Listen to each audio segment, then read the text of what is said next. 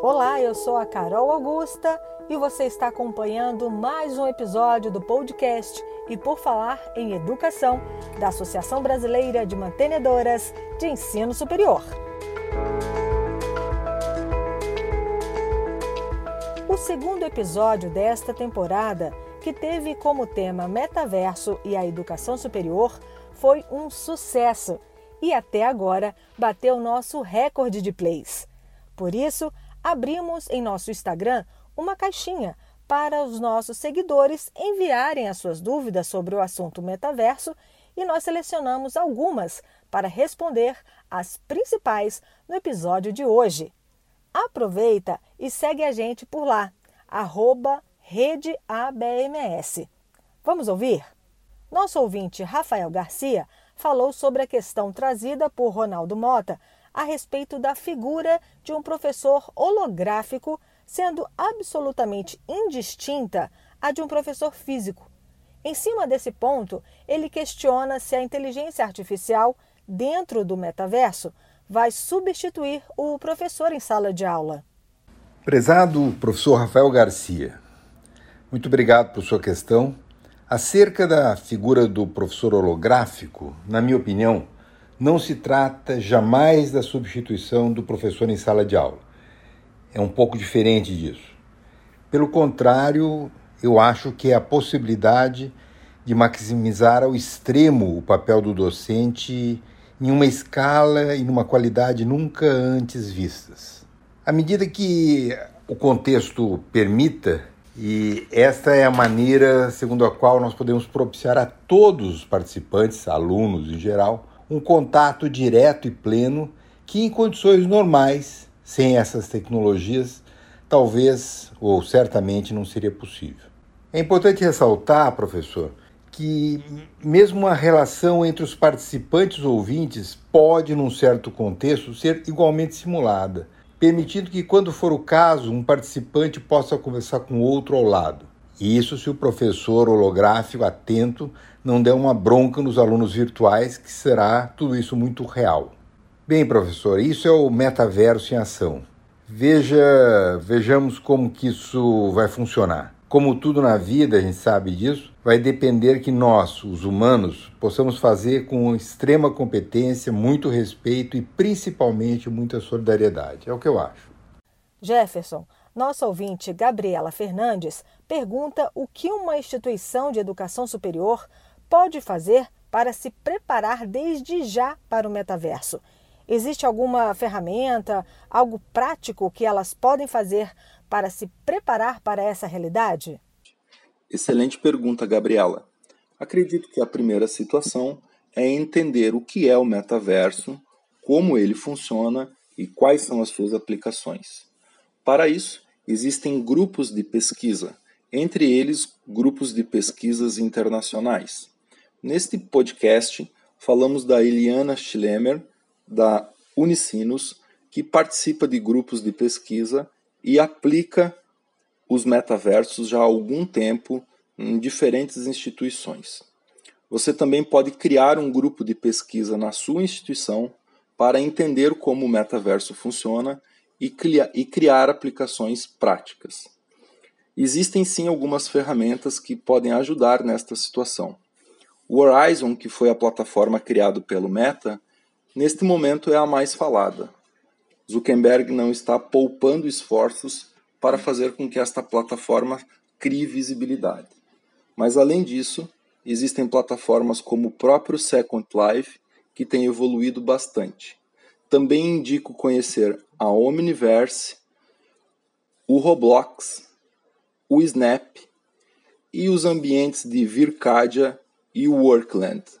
Todos esses ambientes são gratuitos e permite que você possa prototipar e criar as primeiras turmas para entender esta nova realidade. Como um gestor educacional pode preparar a sua equipe para o metaverso? pensando não só no corpo docente, mas em todos que atuam em sua instituição? A pergunta foi da nossa ouvinte Lourdes Aguiar. Excelente pergunta, Lourdes Aguiar.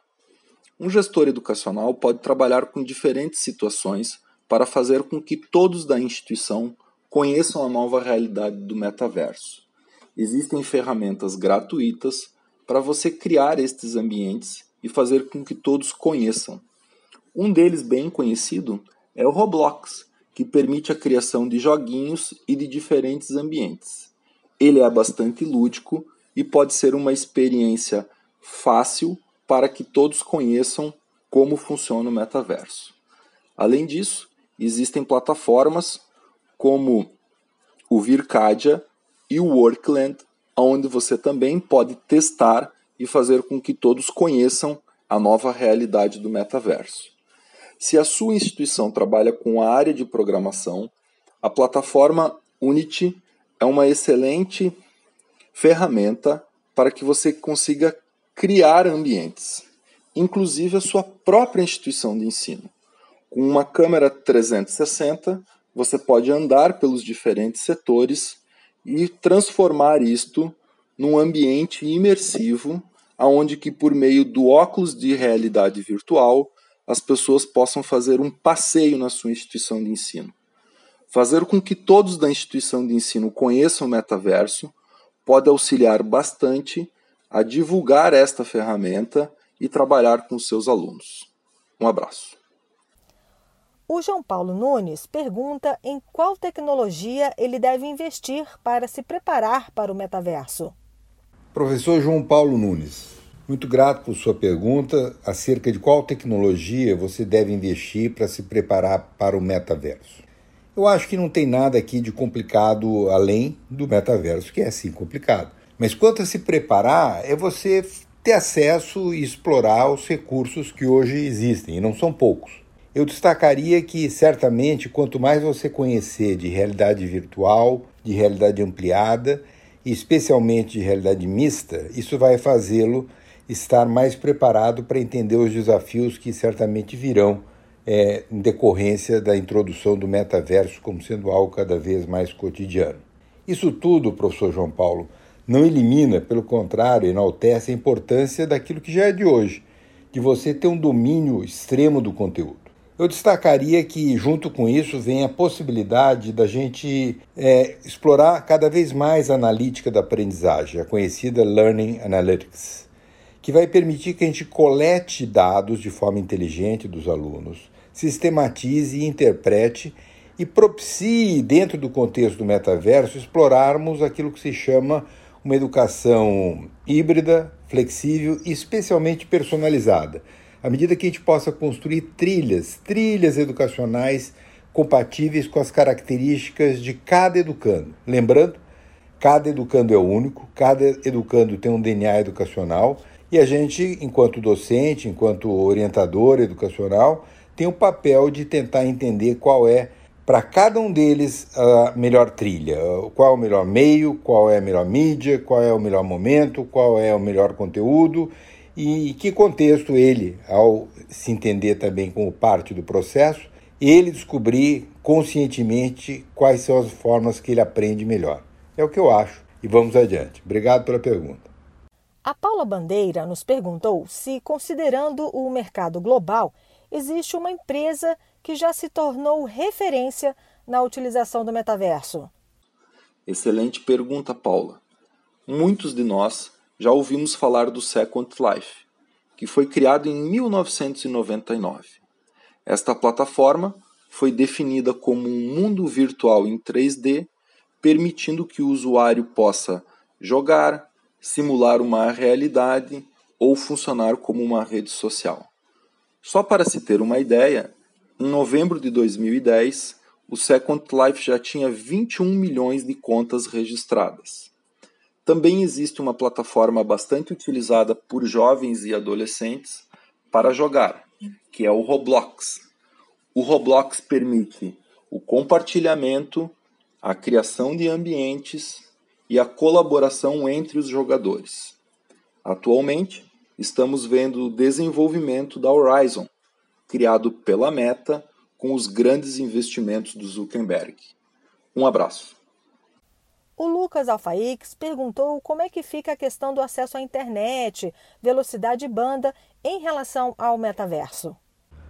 A pergunta é absolutamente pertinente. Quer dizer, o metaverso rigorosamente só tem sentido, insisto nisso, só tem sentido à medida que você tem uma internet de qualidade. É exatamente nesse cenário em que nos avizinhamos do 5G, é onde o metaverso passa a ter uma possibilidade real, um significado mais forte. Onde nós não temos uma boa internet, é possível estudar, é possível aprender, é possível cumprir aquilo que nós cumprimos até hoje, mas não considerando o cenário de metaverso. O cenário de metaverso, insisto, ele está intimamente associado à existência de uma boa rede de internet, de boa velocidade de banda, e o 5G é a promessa que isso pode ser estendido ao maior número possível de pessoas. É, não vejo como a gente usar o argumento de que isso não está acessível a todos e, portanto, a gente não deva se preocupar com esse recurso. Isso vale para a educação à distância em geral. Mesmo que a gente saiba que é muito desigual, infelizmente, muito desigual o acesso à internet de qualidade, o nosso papel é desenvolver ferramentas as mais acessíveis possíveis, mas considerar que, simultaneamente, é nosso papel enquanto docente, enquanto cidadão, enquanto membro ativo da sociedade, é fazer de tudo para que o acesso à internet seja hoje o mais democrático, mais amplo, o mais distribuído possível, sem o que nós vamos eternizar níveis de desigualdades que são certamente uma das consequências, tem como uma das consequências a baixa produtividade em média que o nosso país, os nossos trabalhadores têm. Portanto, tudo isso tem que ser feito ao mesmo tempo. Construir as ferramentas e batalhar para que a gente garanta que o maior número de pessoas, se possível todos, possam ter acesso à internet de boa qualidade, especialmente nesse cenário é, que caminhamos em direção ao 5G. A Heloísa Almeida perguntou quais serão as profissões mais em alta dentro do metaverso. Elas já existem? Excelente pergunta, Heloísa. Principalmente porque é necessário a gente dividir a sua pergunta em duas situações.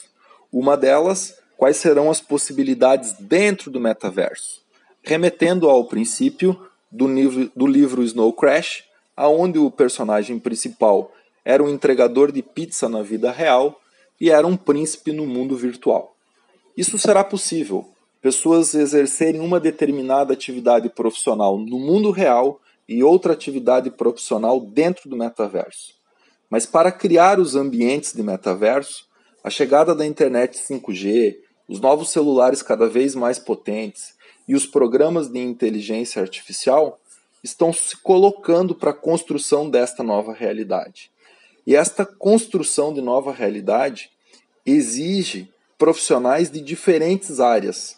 Quando a gente fala de mineração de dados, de criação de projeto, é necessário trabalhar com a área de engenharia, com a área de designer, quando olhamos para a área de ecossistemas digitais, os designers de produto, os desenvolvedores de sistema, os engenheiros de mecatrônica, de eletromecânica e até os engenheiros elétricos também são importantes para a criação desses ambientes.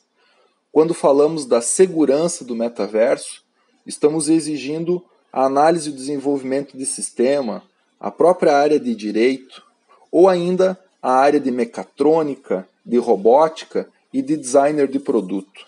Também será necessária a criação de roteiros e experiências de imersão, utilizando a área de cinema, de comunicação, de arquitetura. Para criar estes mundos virtuais, também será necessário a participação de arquitetos, de designers, de psicólogos e sociólogos. Portanto, você veja que a criação dos avatares exigem equipes multidisciplinares que tenham conhecimento de como este mundo funciona e como ele possa ser aplicado na nossa realidade. Um abraço. Obrigada mais uma vez por acompanhar o nosso podcast. E se você ficou com alguma dúvida, tem algum comentário ou uma sugestão de pauta, fala com a gente pelo e-mail e por falar em educação@bms.org.br. Até a próxima.